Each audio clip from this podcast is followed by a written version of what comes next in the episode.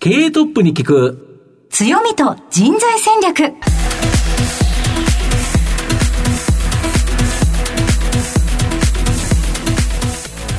毎度相場の福の神こと藤本信之です。アシスタントの飯村美希です。経営トップに聞く強みと人材戦略この番組は相場の福の神こと財産ネット企業調査部長藤本信之さんが注目企業の経営トップや人事戦略を担うキーパーソンをゲストにお迎えしてお送りしますまあ、企業を作るのはそこの人という形になるんですけどゲストにはですね毎回事業戦略上の独特の強みとですねその強みを生かすための人材戦略伺っていくという番組になるんですが、はい、今日、新番組、はい、初めてと。今日第1回目ですからね。いやどんな展開になっていくか楽しみなんですが、はい、確かに企業って人の集まりですもんね、うん、そうですね。人がいなかったら企業じゃないですから、うんうん、ね個人でやってるだけなんでで上場企業で1人っていう会社どこにもないですから、まあ、上場以外の会社もこの番組には出ていただくんですけど、はい、本当にその人っていうのを聞くと逆に言うとこのリスナーの方はいろんなことが勉強できると思いますね、はい、今までだったら、うん、まあ、じゃあ投資の勉強にっていう方も多かったかもしれませんけど、うん、いろんなヒントが得られる番組になりそうですよね。そうですね。例えば転職しようと思ってる人とか、うん。うん、新卒でどっかの会社に入ろうかという方もですねこの番組ぜひ聞いていただけたらなと思いますね。はい。それではこの後早速トップのご登場ですこの番組は JAC リクルートメントの提供でお送りします。経営トップに聞く強みと人材戦略。本日のゲストをご紹介します。証券コード3465東証一部上場 KI スター不動産代表取締役社長花輪啓二さんです。花輪さんよろしくお願いします。本日はよろしくお願いします。はい。では、花輪さん、早速なんですが、KI スター不動産の事業内容のご紹介をお願いいたします。はい。えー、っと、私ども KI スター不動産という会社、まあ、名前の通り不動産ってついてますので、うん、まあ、不動産業です。その中でもメインとしているのが、戸建て分譲住宅になります。うん、で、戸建て分譲住宅って言っても、普通の分譲住宅っていうのは、大体の会社っていうのはやっぱり生産性を求めるために、やっぱり5棟、10棟っていう、やっぱり、ある程度の大きな区画数っていうのを買う業者さん多いんですけど、私どもはやはり1棟、2棟という、細かいコンパクト戸建てですね、分譲住宅っていう部分で、えー、日本ではもう最大級の供給を行っている会社です。やっぱりそこら辺が他社と比べて、えー、もう一棟からの街づくり。あの、実は分譲住宅っていうのは、棟数が多ければ多いほど街づくりってしやすいんですよ。同じ新築でデザインっていうのを作れますんで、ただ、やっぱり一棟とか二棟だと、もともと既存の街中にある住宅を壊して建てたりとかですので、やっぱり周りとの調和っていうのが一番難しいので、そこでやはりデザイン性、また売れる外観っていうのを作るのがすごく難しい部分なんですけど、やっぱりそこはやっぱりデザイン性、あとはやっぱり工事にするにも監督さんっていうのが大きな現場ですと、1人いれば10棟ぐらい見れちゃうんですけど、1棟1棟ですと、やっぱりすごく生産性が落ちるんですけど、そこの生産性の部分っていうのはやはり IT ですね、KI プラットフォームということでやっぱり開発しつつあって、そういったデジタルの力を使ってですね、生産性を上げてる会社です。そこがやはり他社の不動産業者、やっぱり建築業者とは大きく違うところではないでしょうかね。他がやりたがらないコンパクトな部分を積極的にやってる。で、かつ生産性が他の会社より高いということがやはり大きな違いですかね。逆にだから敵が少ないっていう形になりますよね。そうですね。はい。うんあの普通は本当にやりたがらないですから、あの土地の仕入れに対しても、一人の営業マンが、例えば10棟、20棟現場だと、1個の契約に20区画書いちゃうんですけど、当社の場合には一人の営業マンが1区画、平均2区画ぐらいなので、もう20区画が10回契約しなくちゃなんですよ。なるほど。でも10回契約することによって、他の人の5倍ぐらいの経験値ついてしまうんで、やっぱり社員の育ちも早いというメリットがありますね。ありがとうございます。はい、この辺のお話、後ほど楽しみですね、うん、じっくりと伺わせていただきたいと思いますが、はい、まずはですね、えー、トップは企業にとって大切な人材であり、強みということで、トップのお人柄に迫らせていただきたいと思います。えー、なぜ、花輪さんは、KI スター不動産を起業されたのでしょうか？教えてください。はい。まあ、もともとは、この不動産業時に限らずですね、小さい時はやっぱり社長になりたい、偉くなりたいっていう気持ちがあったので、もう小学校の作文でもう社長になる、会社に乗るみたいな、なるほど。よくある話なんですけど、まあそういったちっちゃい時でしたね。そうでしたか。あの、最初に社会人になられたのはどちらだったんですか？あの、東京の東久留米というところですね、うん、そこで不動産の営業を始めたわけです。うん、なるほど。はい。で不動産の営業ってやっぱりちょっときつそうなイメージあるんですけど、はい、どんな感じの営業だったんですか？何売ってたんですか？いや、あの、分譲住宅です。その地元のやはり、あの、分譲会社でしたので、ビルダーでしたので、うん、そこで、えー、最初入りましたね。はい。まあまあ、まだ不動産ってなんだろうっていうの全くわからない。分譲業者があって、仲介業者があって、マンション業者があってっていう、もうカテゴリーも知らないような、若い時に飛び込みましたんで、まあ、ひたすら売るっていうことを覚えましたね。うん、そのひたすら売ってきた営業マンが、はい、なぜこう会社を起こそうと思われたのでしょうか、はい、はい、自分で営業やってる時にさっきの一生懸命売ろうと思ってた部分が逆に強い、まあ、どこの営業会社もそうだと思うんですけど、結局商品があってやっぱそれを売るために、やっぱり営業力で売るんですよ。はい、この個人のこう信用とかそういうんじゃなくて、推しの強さ、やっぱ営業、まあ、いわゆるそれが不動産の営業なんですけど、やっぱ背中を押すのが役目なんです。ただ、やはり、そうするとやはり売れるんですけど、お客様にとって、それが果たして本当にいい商品かどうか、要は売りにくいからこそ強い営業がいるっていうことなんですよ。で、それはやっぱり僕も営業をやってて、お客さんのためになるんだろうかと。じゃあ、今も普通の会社っていうのは営業力8割、商品力2割で売ってるとすれば、それを逆転させなきゃいけないなと。営業はもう本当に物件説明とか、やはり商品の説明をするだけで、買うかどうかの決断っていうのは、お客さんが決断できる商品ではなければ、やはりいい商品じゃないと思ってますね。逆に要は、パッと見て、やっぱ見て、本当にいいものだったら売れるよねっていう、はい、そうですね。まあ、それにはやはり商品力だと思います。僕がいつも言ってるのが、やっぱり同じ品質、うん、まあ、土地付き建物なので、土地っていうのは世界に一つのものなので、うん、同じものはありえないんですが、うん、もし全く同じ条件の、じゃあ分譲住宅あったとしたら、で、同じ品質だとしたら、安い方を買うんですよ。うん、まあそうですよ、ね、もうこれはもう商売の原理原則だと思いますね。それだけだと思うんですよ。要は私たちはやっぱり価格っていうのがすごく重要だと思ってます。やっぱりそのエリアにおいて、やはり賃貸住宅ですね、やはり、えー、親子3人、4人になってくると、3LDK とかの、やはりマンションとか賃貸借りなきゃいけないんで、そういった賃貸マンションと比べて、住宅を購入したとしても、家賃より安い支払いになる価格設定ですね、これを基準にやってますね。いや、あのなんか、いかに熱い思いがあって、お客様のことを考えて、え今後の幸せを考えてっていう思いで、起業されたっていうのがよくわかりましたね。で、やっぱりその中では自分で会社を作って、本当にいい住宅っていうのを作ったら、逆に売れるんだろうとい。う自信もあったということです、そうですね。で、実際まあ今売れてますし、やはりその具現化ですね、やっぱりあの高品質だけど低格なデザイン住宅っていうのを、私どもはもう具現化をさらに進めていこうと思ってますけど、やっぱり業界には高品質だけど低価格で歌ってる会社はいっぱいあるんです。でもそれを本気でやってるかどうかだと思いますね。やはり売れてる住宅っていうのが、やはり、やっぱりそれが一番具現化が進んでる商品だと思ってますし、会社だと思ってます。所長はどうしてですね、自分は社長になれたと思いますか？このなんか秘訣か、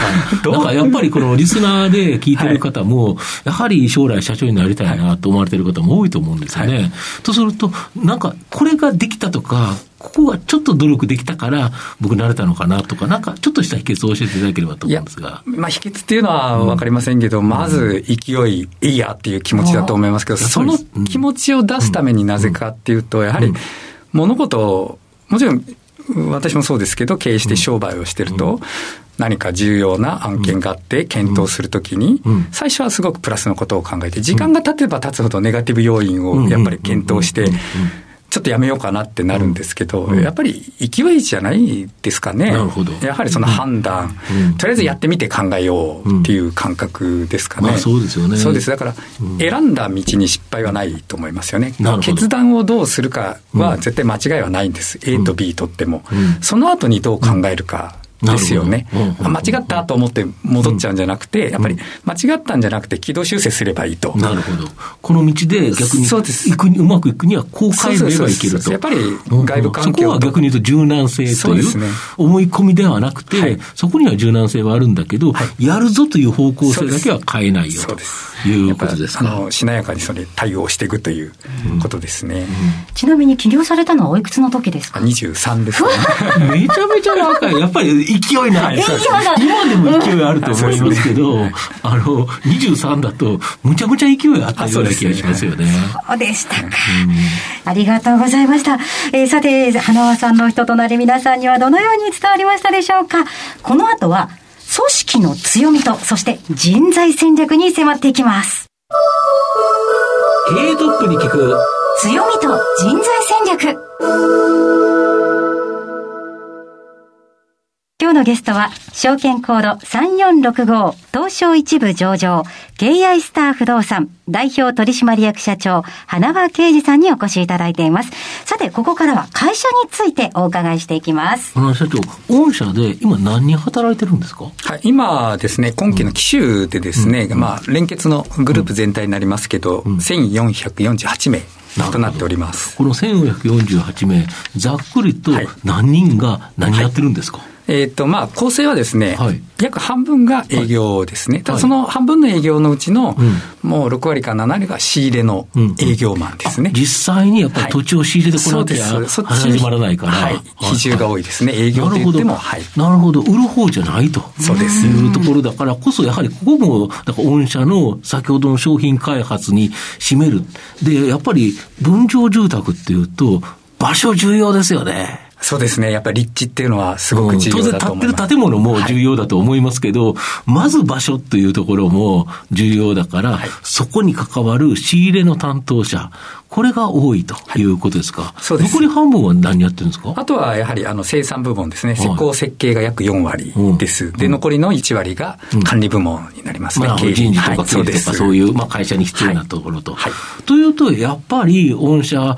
商品力を高めるというところに他社と大きく差別化している人材構成に現れてますよね。そうですね。はい。普通の住宅販売の会社って、本当に家を売る営業マンが圧倒的に多い会社、多いですよね。はい。大体、うん、多分、うちの逆具だと思いますね。そうですよね。はい。御社の場合は、まあ、仕入れる人も、当然これ、家を作る方に人数でカウントした方がいいかなと思うので、はい、そうするとそっちの方が全然多いという形だから、やはり御社は商品開発力、いわゆるそのいい住宅を作るということに、まあ、専念というか特化した会社という形ですか。そうです。その通りです。なるほど。で、まあ、この番組はですね、この強みと人材戦略というタイトル通りですね、御社のこのビジネス上の強み、やはりこれ商品ですか？そうですね。商品とやはり人材になると思います。うん、なるほど、はい、この二つですね。なるほど。だからそこにいい人材。はい、社長が思ういい住宅ってどんな住宅ですか？あの、いい住宅っていうのは、例えば、あの、うん、こう、坪100万、200万っていう豪華な住宅ってんではなくて、やはりその人その人のやっぱり給与所得ってありますね。やっぱりそれにあっって無理なく買える中での最高の品質の家だと思いますね。まあ、そうですよね。はい、それは金に一目つけずにすげえ家作ったら、はい、それは品質としては最高かもしれないけど、はい、その家の支払いだけでもう救急して、どっかにも旅行にも行けない、外食もあんまり行けない、そんな生活よりは、いろいろと余裕のある。とすると、やはり低コストっていうのが重要になるじゃないですか。これ、高品質と低コストって、なかなか両立しないんですけど、そこは御社はどうやってこうらしているんですか、はい、やはりこの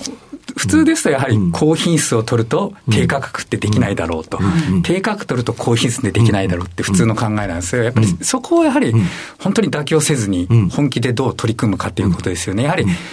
今日、明日、明後日、1か月後じゃできないことですけど、やはり当社もやっぱり設立して、えー、約30年経ちましたが、やっぱり日々、やはりそれはやっぱり妥協せずに、一つ一つのことでも改善することだと思いますよね。本当に材料の一つ一つもそうですし、改良とか施工の仕方、また工期の日数、あの、直接原価だけではなくてですね、やはり、えー、私たちは回転っていうのを重視しております。分譲住宅ですので、土地にしても普通の会社が土地を仕入れて、えー、土地仕入れ資金を出してから売り上げまで1年かかる。うちはじゃあそれが半分で半年になるって、もう金利負担だけで随分違うわけですね。その分がやはりコストがやっぱり下げることできます。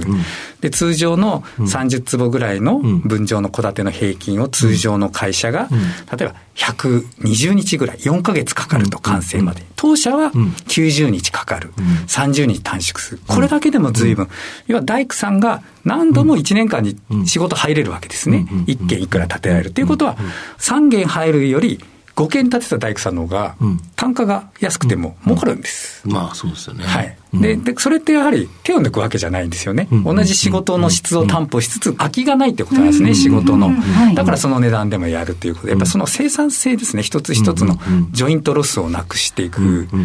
ていうことですよね。この作業やって、また次の作業までに2、3日空いちゃう。はいっていうのをなくしていくそうです。それが、2社、じゃあ他のビルダーだと、うん、まあ、クロス屋さんがいつも3日次開くと、うん、仕事があって、まあ、週休5日になっちゃうんだよ、みたいな感じがある。と、それをじゃあ年10回入れるとしたら、うん、10回あれば30日。1か月分余計に稼働できる、そうですよね。そうすると給料1か月増えちゃうなるんですね。そうするとそれが全然違って、まあ、コストには跳ね返ってくるし、はい、より品質をいい方に作ることができる、はい、品質を落とさず、かりと価格も原価も下げていく。またその力はやはり、うちらでは、やっぱり気づくプロっていうやっぱりプラットフォームもありますので、そういったもので、あの、デジタル化を進めてますね。なるほど、はい、その部分でデジタル化投資をすることによって、はい、やはりその効率も高めると。そうです、そうです。要は人で頑張るとかじゃなくて、そそこは仕組みっていうのもきちんと作り込むと。ね、そこの投資もしてますので。ああ、それもだけど、御社の規模があるからですよね。今、えっ、ー、と、年間にどれぐらいの個数作ってるんですか、昨年で4100ちょっとですね、うん、なるほど。とすると、この分野において、かなりシェアが高いところ、そうですね。分譲住宅っていううカテゴリーの中ですと、うん、今、私たちのグループっていうのは、うん、日本3位という認定はもらっております。なるほど。はい、3位っていうのはだけでいいですよね。非常にここからまだまだ上がれるぞと。はいチャンスがあるぞと。逆に言うと、だから僕、株式投資で言うと、はい、その、15回シェア3位の企業で伸びてる企業、はい、これがやっぱり狙い目なんじゃないかなと思いますけどね。ねあの、やっぱり立ち位置としても、うん、もう追っかける立場強いですし、まだまだシェアの余地はありますので。うん、例えば、今後やっていきたい事業とか、ここを伸ばしたいとか、当然今の事業をそのまま突っ切るっていうのもあると思うんですけど、はい。プラス他にっていうのは何か考えられますか？ままずはやはり国内で、やっぱりこの分譲住宅のシェアをやはり、やっぱり私たちって1位を狙ってますので、やっぱりシェアをナンバーワンにして。1位だと、ちなみにどれぐらい立てなきゃいけない今の1位のビルダーが4万棟。4万棟。ということは、今4000数百だから、10倍ですね。10倍。はい。いい目標値ですよね。ね。逆に、そんだけあるということですね。なるほど。1位がやっぱり30何パーセントだって、私たちは、まあ3%ですね。10分の1ですから。で、まあ私の単純な考えですと、まあ1位はもう結構全国に拠点があるんで、まあ、そこに出店していけば、私のシェアって絶対取れるんです。なるほど。はい。まだ1都10件でしたそうです。で、私たちが出店したエリアでは必ずシェアは打ち上がっていってるんで、この自信はありますので、それを今度は国内では全国展開をしていくということですね。なるほど、はい、で、それをするためにも、今、どういう心がけっていうか、はい、なんか考えてることってございますか？やはりあの出店するにあたってまず人材ですね、やっぱり人材の育成ですね、もちろん新卒採用、これを強化、また中途採用ですね、やっぱりあの人っていうの数っていうのはやっぱり必要ですので、やっぱりこれは強化しています。どれぐらいに今、人数、新卒と中途って取ってるんですか？今はあの、中途は今期は300名ぐらいですね、新卒は、あ85名ですね、あもちろんあの辞める人もいますので、全員が残るというわけじゃないんですが。ちなみにどういうような方の応募が多いんですか？えっと、もちろん経験者も来ますし、うん、あの今このコロナ禍によってですね、うんうん、結構ダメージを受けた業種からあの結構転職してくる人がいますんで、逆に私どもにとって追い風ですね、採用も、やはり優秀な人たちが結構来てますので。てるという感じですか？はい、ちなみに、どんな人材、例えば、新卒採用であれば、どんな人材に来てほしいですか？新卒はもう、あの、うん、本当にやはりインターンシップとかいろいろな部分で会社と何度も入社するまで、また決定するまでに関わる部分がありますので、やはり理念ですね。理念、ミッション、ビジョンのやっぱり共有をしてもらう方ですよね。なるほど。中途だとどういう中途はやっぱり経験者とか、やはり社会経験ある人が、あの、来ますので、一番は人柄であり素直さだと思います。やはり、中途で能力あるけど、なかなか芽が出ない人っていうのは、やはり今までの経験を引きずっちゃって、変えられない人なんですよね。能力あるんだけど、やっぱ会社が変われば、やっぱり世界が変わると思うんですよ。やり方変わりますよね。日本に住んでた人がアメリカ住むのと同じなんで、そこのやはり国には馴染まないといけないんで、やっぱりそれって素直さであり、柔軟性がないとなかなか難しいと思いますんで。そのきっと会社の理念とか方針を理解してくれる人が欲しいということだと思うんですけど、その理念と方針について、詳しくお聞かせいただけますか？はい、私はあの理念は、あの、豊か創造企業。うんです。で、えー、関わる人すべてを豊かにしていきたい。関わる人っていうのはもう本当にこうステークホルダーですね。うん、お客様であり、社員であり、株主様であり、うん、取引業者様であり、銀行であり、すべての人ですね。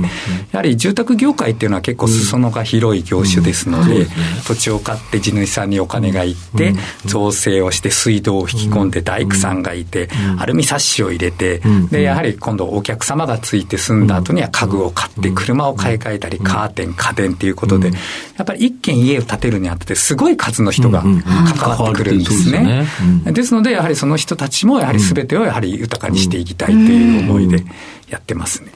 なる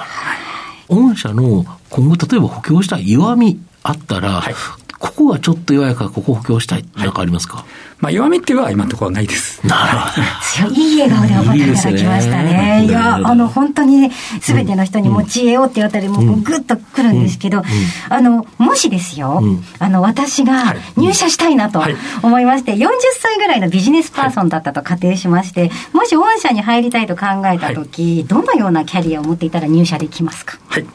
もう、いつも入社してください。ありがとうございます。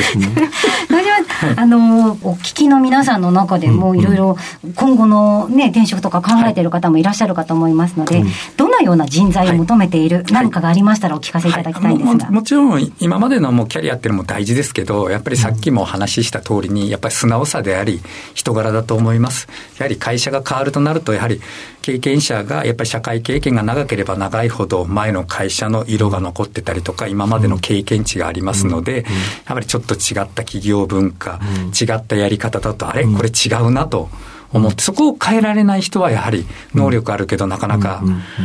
変化に対応できないので、やはり一度リセットして、やはりその会社の文化であり理念ですね、これをしっかりと理解して、最初は嫌でも自分で好きになる努力、っていうのが大事だと思いますよね。その努力をして頑張ればやはりいい結果っていうのは出てくるんじゃないんでしょうか。はい、ありがとうございます。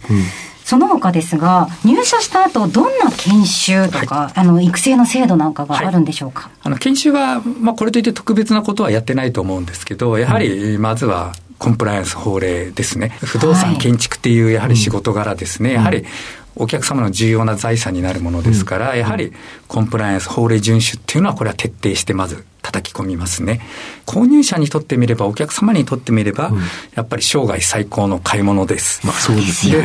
そうです。で、やはり財産、そしてまたその人の命を守る、やっぱり住宅不動産になるわけですから、やっぱりそこからやっぱり相当な注意は、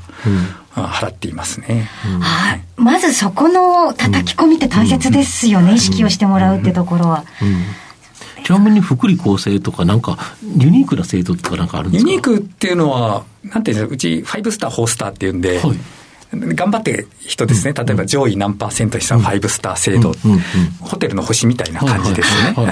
そういった制度はやって皆さんそれになりたくて頑張って、名刺とかもちょっと特殊な名刺になるんですね、そういう人たち。バッチがつくみたいな感じですよね。ね。あ、そうですか。なるほど。ちなみに、KI スター不動産というこの社名なんですけど、はい、どこから来てるんですか ?K は私、花輪刑事で、刑事の K です。はい。愛っていうのはやはり地域密着ということですね。お客様を愛して、やっぱり地域を愛して、商品を愛してということですね。やっぱこれは理念にもつつながると思うんですね。で、スター不動産っていうのは、まあ、今の流行りですとなかなか不動産って逆につけなくて、横文字にしようかと思いますけど、やはり不動産業ということにやっぱり誇りを持ってますので、不動産業界のやっぱり憧れの会社になろうっていう星になろうと。そうですね。すごいですね。イニシャルと、ラブと、えそして不動産業界の星。星と。そうです。わいいですよね。いっぱい。すごいですね。なるほど。で、最後の質問なんですけど、社長の愛読書などですね、まあ、リスナーの方にお勧めしたいな書籍なんかございますか、ビジネスでやっぱり一番こう実務で役に立ってるのは、今のところビジョナリーカンパニー、カンパニーです。はい。はい。やっぱこれが、その読んで、はい、一番腑に落ちたっていう感じですか？そうですね。あの、読む時期にもよっても違うんですけど、どやっぱりその時期時期によって読むと、やはり組織論とか、いろいろな部分で勉強になることはたくさんあります。本ってあれですよね、読んだ時のその自分の知識とかレベルとかによって、読み方が全然違いますよね、そうなんですよね。本当に、まだまだじゃあ売り上げが10億、20億の時にこの本を読んでも全く響かないのが、やっぱ100億、200億になってくると、やっぱこういう組織って必要だなと腑に落ちたりする時があるので、はい。何度も読むことも必要だと思います。なるほど。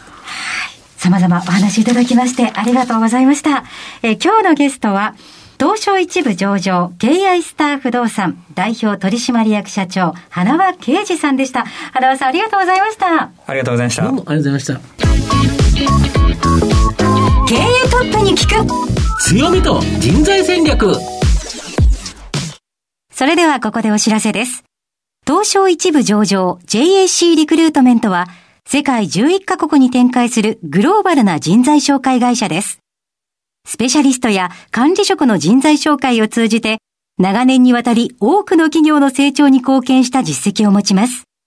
当社では、役員、CFO、CIO、本部長、社外取締役などの経営幹部層の人材紹介に特化した専門部署、JAC エグゼクティブを構え、企業の経営課題解決を支援しています。経験豊富なコンサルタントが経営課題をヒアリングし、課題解決に導く人材をご紹介いたします。企業の経営改革を担う人材など、経営幹部の採用なら、東証一部上場、証券コード 2124JAC リクルートメントにお任せください。お送りしてきました経営トップに聞く強みと人材戦略お別れのお時間が近づいてまいりました。本日のゲストは東証一部上場 KI スター不動産代表取締役社長花輪啓二さんにお越しいただきました。いや30分たっぷりお話聞けて楽しかったですね。面白かったですね。はい。あの私実はですね、はい。えーと、将来の夢がお家を買うことなんですよ、うん、いいじゃないですか。はい。なんですがこれをあの、まあ、先輩の前とかで話したりとかした時に、うん、いやそんなのできるわけないじゃんと、ちょうどもう一周されてしまって、うん、ちょっと落ち込んでたんですが、今日お話を聞いていて、あの希望が見えてきました。なるほど。家賃より安くっておっしゃってました、まあそうですね、ちなみにどんなお家ですか？贅沢を言うわですよ私、本当に海のそばに住みたくて、小さくてもいいので、海とスーパーがそばにある、お家にあのまあゆっくりそこで暮らせたらなっていうのが、まあ、ゆくゆくの理想なんですけど、うん、なのでそのためにお仕事も頑張ってって思っているので、うん、今日ちょっとこのお話聞けたので。うんよかったですね。はい。あの希望が持てました。ぜひあのもう本当この番組、うん、もう、えっと、将来入社する先を考えている人とか、うん、まあ、投資先を考えている人転職先を考えている人もう一つはあれですよ、うん、役職についてる方でいかに部下の気持ちをとか。あこちらの方もだからどんな方も聞いてもいいと思いますね。はい、なのでいろいろな角度から皆さんに、えー、ヒントをつかんでいただけるのではないでしょうか、うん、えー、ぜひ来週からもお楽しみに、えー、していただきたいなと思います、えー、それではここまでのお相手は相場の福の神財産ネット企業調査部長の藤本信之と飯村美希でお送りしました。来週のこの時間まで。ほなまたお昼やで。経営トップに聞く強みと人材戦略。この番組は JAC リクルートメントの提供でお送りしました。